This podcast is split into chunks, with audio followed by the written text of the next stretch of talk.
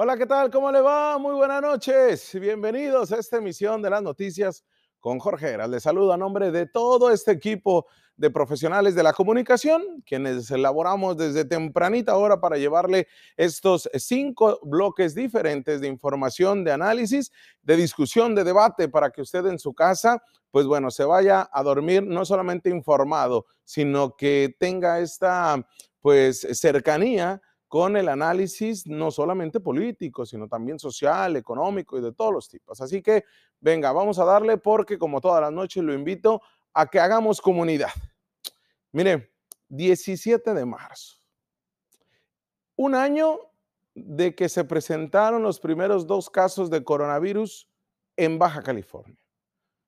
Un año que golpeó esta pandemia a esta península y a la frontera norte del país.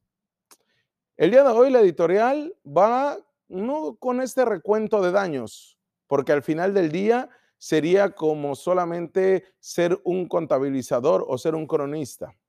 Vámonos ahora con lo que se espera de la pandemia, con los pronósticos más allá de los alentadores. Vámonos con este análisis que hacen científicos y ya sabes, siempre respaldado con documentos y con la información misma que nos prestamos a analizar, tanto de medios periodísticos como de artículos, este, mm, eh, artículos científicos, los cuales los plasmamos acá.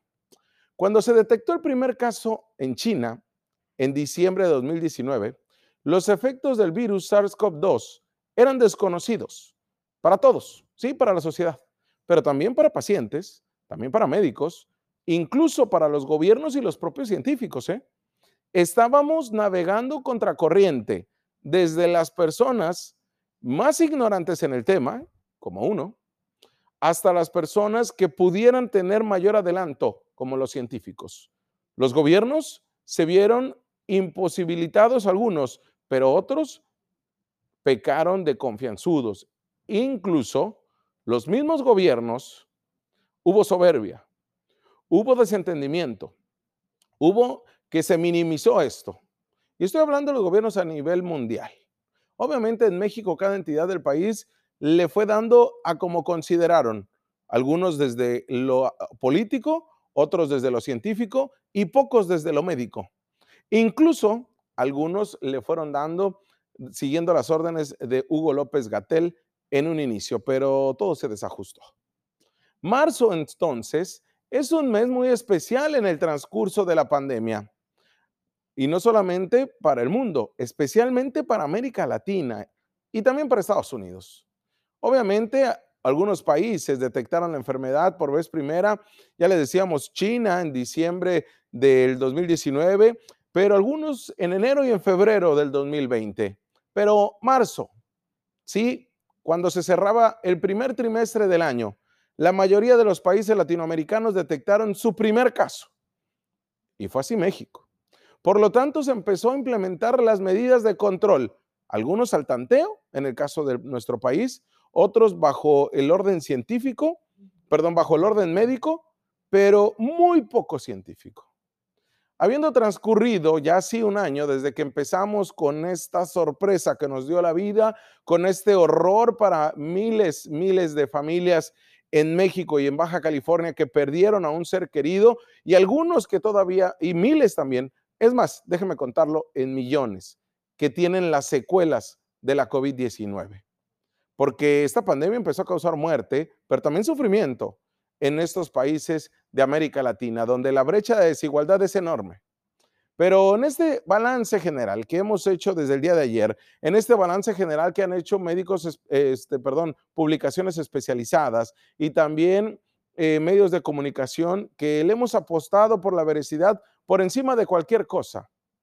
Pero también hay que ver los errores que debemos de evitar y las lecciones que debemos de aprender con el fin de estar preparados para la próxima pandemia. Es por eso que retomo el día de hoy publicaciones del New York Times, New York Times, perdón, donde eh, científicos elaboran una serie de temas, la BBC de Londres y también CNN, que son tres diferentes medios con una óptica diferente y con una perspectiva de la noticia también diferente, pero que todas enclavan en lo mismo, porque los expertos no dudan que llegará en algún punto en el futuro que la pandemia pues se vaya, sí, pero que debemos de estar preparados para lo que se viene. Los dos primeros casos por COVID-19 en Baja California se confirmaron un día como hoy de hace un año, 17 de marzo del 2020. Fue en Mexicali, fue la capital donde se dio ese registro. Es así como un año del inicio de esta pandemia, la entidad del personal de salud continúa aún con el combate de esa enfermedad, así lo dijo el doctor Alonso Pérez Rico en un boletín.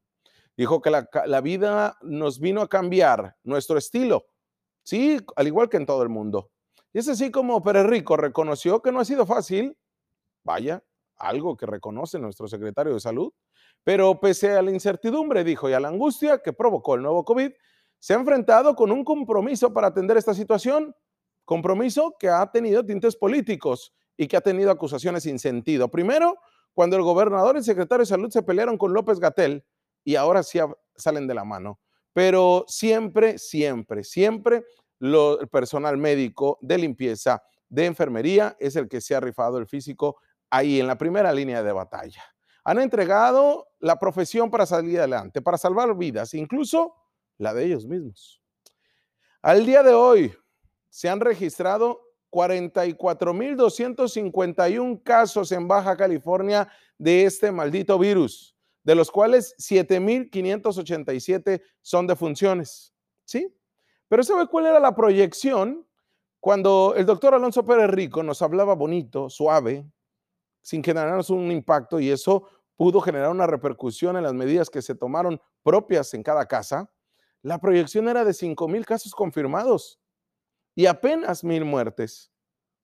Y en, puntos muy, muy, muy complicados se hablaba de 5 mil muertes y de 15 mil casos confirmados. Ese era un desenlace que iba a complicar todo. Hoy hablamos de 44.251 casos y de 7.587 muertes. La pandemia también ha propiciado que se rebase el pronóstico optimista que había dado a conocer el subsecretario de Salud, Hugo López Gatelle, con una curva ascendente que ha cambiado el estilo de vida de todos los ciudadanos, porque ahora, hoy, van 2.1 este, millones de casos totales, más de 2 millones de casos y 194 mil muertos.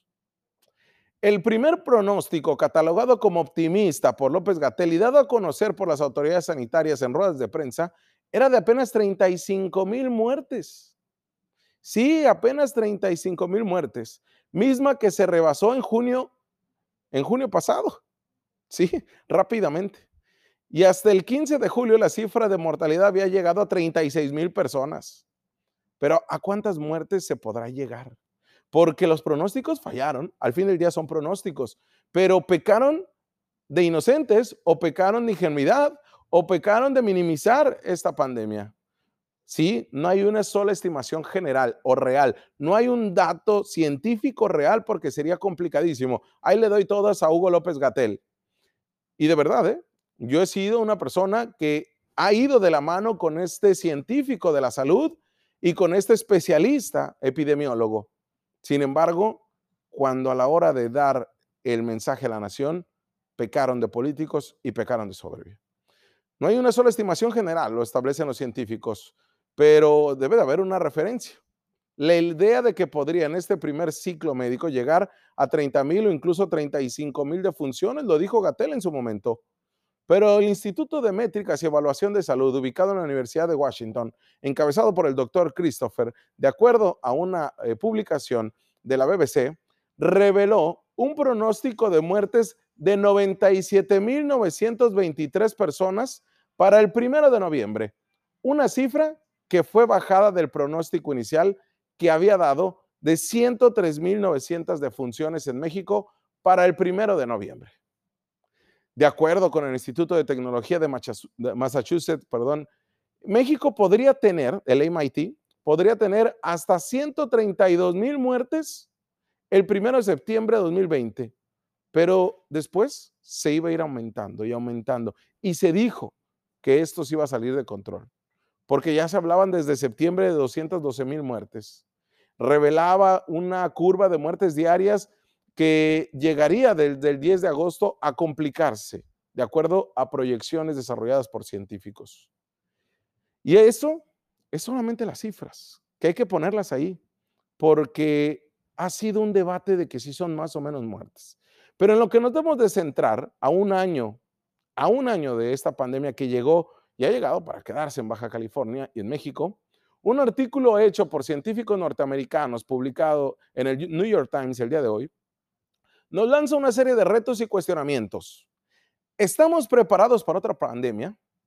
Y es que en preparación para una próxima pandemia, pensemos en diversos escenarios de ataque, porque en la presente pandemia el nuevo coronavirus se contagia principalmente por la vía respiratoria, pero se hacen la pregunta o nos hacen la pregunta los científicos en este artículo médico. ¿Qué tal si la próxima pandemia es causada por un virus o bacteria que se contagie por la vía digestiva y respiratoria al mismo tiempo, o por la vía sexual, o por las tres al mismo tiempo? ¿Cómo le vamos a hacer?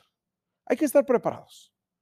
La ciencia también es un factor clave y nos lo ponen sobre la mesa estos científicos norteamericanos, porque la sociedad debe de hacer de la ciencia un pilar fundamental de respuesta a cualquier futura pandemia, porque debe de estar la política acá, junto con nuestros gobernantes y la politiquería de siempre y los temas de proceso electoral. Acá debe estar lo médico y por acá la ciencia. La inversión en la ciencia nos puede salvar de cualquier cosa. Reflexionemos, nos dicen los científicos, en la contribución de la ciencia durante la presente pandemia. También nos hablan de la comunicación gubernamental, algo que aquí hemos puesto el dedo en la llaga. Porque no somos porristas, no estamos en contra de nadie. Somos un contrapeso del poder. Y ser contrapeso del poder no significa que tenemos enemigos, que tenemos corajes, que tenemos rencores, ¿no? Que tenemos un desarrollo profesional periodístico en pro de la ciudadanía que requiere de la veracidad de la información, no de echar porras, de alabar, de aplaudir y de acompañar al sector gubernamental en cada error que comete. Es así como los propios científicos, científicos publicados en este artículo del New York Times establecen que es importante, urgente, que los gobiernos desarrollen planes de comunicación efectivos basados en ciencia y pruebas para el público establecen también de manera puntual planes que sean capaces de contrarrestar la enorme influencia de las fake news o noticias falsas, así como de las teorías conspirativas que durante esta pandemia han sido tan negativas como tan absorbentes para todos. También nos ponen sobre la mesa que se debe de hacer una inversión gubernamental en salud, porque los gobiernos deben de invertir en sistemas de salud pública que basen su funcionamiento en la generación de datos certeros y confiables, porque en muchos países de la región, incluidos Estados Unidos, ha sido difícil contar los casos de enfermedad y muerte ocasionados por la pandemia. Se deben de fortalecer los centros de salud de las zonas rurales, los que menos tienen. Y es así donde el gobierno de México ha estado con el punto sobre la I, porque los gobiernos panistas y priistas dejaron totalmente abandonado el campo. En dos años no se ha mejorado mucho, pero la apuesta de la política social de Andrés Manuel López Obrador va en ese sentido. Y es ahí donde los gobiernos, de acuerdo a especialistas estadounidenses, deben de fortalecer los pequeños centros de salud en los barrios de ciudades, en las zonas rurales, en las zonas más olvidadas, en vez de apostar todo su funcionamiento a estos grandes hospitales hermosos, rembombantes de las grandes ciudades, ¿no? que por alto número de pacientes son incapaces de satisfacer la gran demanda. Y ahí también se debe de atacar la desigualdad social, porque deben de corregirse las desigualdades socioeconómicas en una sociedad como la nuestra, como lo vivimos en el episodio del 15 de diciembre, donde establecen estos científicos que en Estados Unidos, dada la mayor exposición al contagio por razones de trabajo y pobreza, las poblaciones este, de afroamericanos e hispanas han sufrido más casos de enfermedad y muerte que otros grupos étnicos y sociales. Y acá en Baja California aplaudíamos que en San Diego, aplaudíamos que en California, aplaudíamos que en el Valle Imperial se eh, estaban haciendo los trabajos de maquiladoras y de los trabajos del campo. ¿Por qué? Porque siempre, discúlpeme la expresión, a los más jodidos es a los que nos va peor. Proteger a la población vulnerable también es otra de las retos y enseñanzas que nos da esta pandemia, porque debe de planificarse como proteger a las personas más vulnerables de la sociedad. Y en este artículo de New York Times nos establece que en la presente pandemia las personas más vulnerables han sido los ancianos, lamentablemente, como vivido en octubre, en diciembre, donde ciertas sociedades no previeron el enorme daño que la pandemia podría causar a los adultos mayores, sobre todo en las fiestas. La responsabilidad personal, ahí está. El tiro es con nosotros también. Porque los gobiernos deben desde el inicio de la pandemia ofrecer campañas educativas a la sociedad promoviendo la responsabilidad personal en el cuidado de la salud.